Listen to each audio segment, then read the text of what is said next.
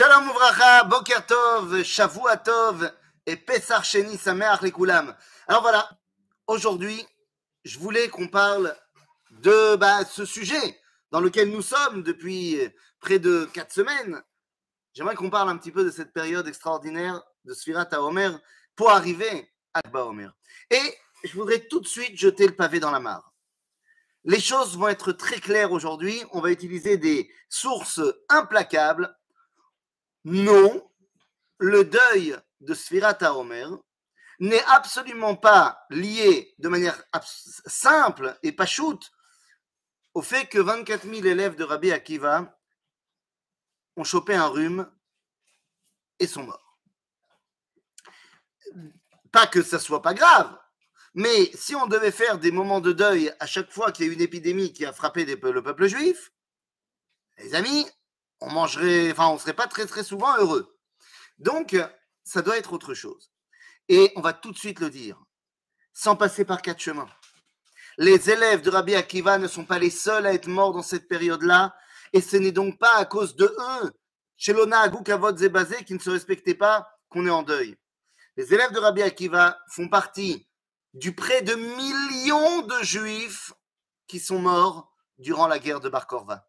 C'est marqué noir sur blanc dans la Igeret de Rabbeinu Shrira Gaon, où il est marqué sans, sourciller que les élèves de Rabbi Akiva sont morts dans la guerre de Bar Korva.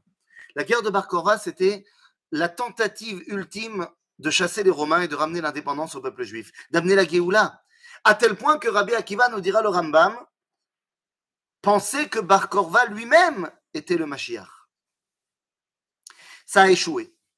Et la défaite de la guerre de Bar Korva, au-delà du million de morts, a amené au départ total en exil, à la fin de tout espoir de souveraineté juive pendant 2000 ans.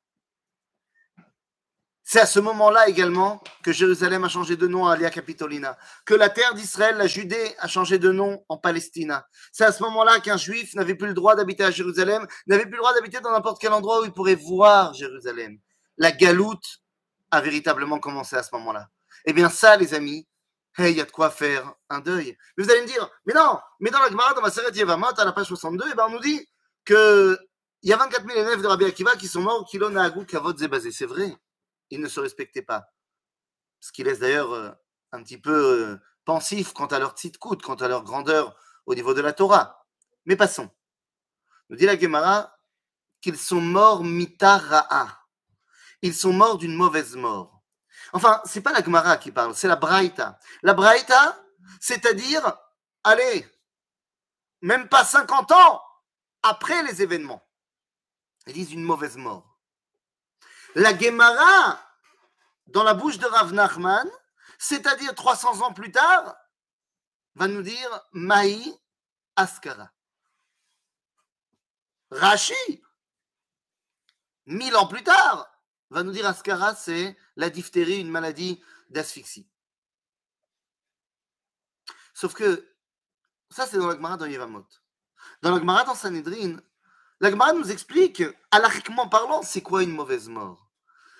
À propos des lois de Ve'aftal Kamocha, tu aimeras ton prochain comme toi-même, si jamais le Sanhedrin condamne quelqu'un à mort, à mort par l'épée. On se pose la question, mais comment doit-on le tuer Parce qu'il faut lui garder quand même. Et donc, on nous dit là-bas, Beror lo mita yafa. Donne-lui une belle mort, l'inverse d'une mita ra'a. Et nous demande, nous dit la Gemara, mais c'est quoi une mita yafa? On dit c'est une mita qui ne fait pas honte à l'homme. Oui, mais attends, demande le Talmud. Alors, c'est quoi une mita qui fait honte à l'homme, une mort qui fait honte à l'homme? On disait mita très rêve. L'épée. Parce que oui, l'épée fait des trous dans le corps, c'est l'okavod. Donc, c'est quoi mita ra'a ben, C'est tout simplement la mita, la mort par l'épée. Et on nous dit donc que les élèves de Rabbi Akiva sont morts par l'épée. Rav Nachman, 300 ans plus tard, nous dit Mazé, l'épée, Askara. D'abord, tu peux très bien dire que Askar, en araméen et en arabe, ça veut dire l'armée. Mais même si tu vas dans le sens que c'est une épidémie, d'abord, il est tout à fait probable que les épidémies se soient déclenchées dans les camps militaires. Mais au-delà de ça, Rav Nachman nous dit aujourd'hui, on n'a plus d'armée. Donc c'est quoi une mauvaise mort aujourd'hui, à mon époque, moi, Rav Nachman? C'est une épidémie. Et Rachid nous dira pareil, c'est quoi cette épidémie? Bah, C'est la diphtérie, qui encore une fois a très bien pu voir le jour dans un camp militaire à cause des conditions sanitaires déplorables. Quand on regarde dans la Gemara dans Moed Katan, on voit que les enfants de Rabbi Akiva et ceux de Rabbi Ishmael, qui étaient Chavruta, meurent. Les élèves des grands maîtres meurent à la même période. Et pour ce qui est des enfants de Rabbi Akiva, Rabbi Akiva nous dit, bien qu'ils étaient khatanim, vous me faites énormément de chaud au cœur d'être venus à leur enterrement. Et pourtant, les khatanim, ils n'ont pas le droit de se mettre en danger, sauf pour un cas, milchemet mitzvah, une guerre de mitzvah. Et d'après Rabbi Akiva, la guerre de Bar Korah est évidemment une guerre de mitzvah, puisqu'il voyait Bar Korah comme étant le Mashiach. Les amis, les élèves de Rabbi Akiva sont morts, et pas seulement eux, durant la tentative du retour de l'indépendance. Ça a échoué. Mais on a gardé un minag. Un minag qui est le plus ancien de l'Akba Omer. Pourquoi l'Akba Omer, me direz-vous? Eh bien, simplement parce que Dio Cassius, l'historien romain, nous explique que c'est à l'Akba Omer. Ah, il dit pas l'Akba Omer, évidemment. Mais quand on fait des regroupements, ça colle. C'est le jour où la 22e légion de César est rentrée dans le terrain de Bar et pas un seul légionnaire n'est sorti vivant. On a eu une victoire éclatante, à tel point que lorsque César Adrien est rentré au Sénat, il ne dit pas paix sur moi et sur mes légions, c'est la seule fois, parce que ces légions ne sont pas du tout en paix. Les amis, le minag ultime, ancien de l'Akba Omer, c'est pas de faire le feu et de manger des marshmallows. C'est de s'entraîner au tir à l'arc.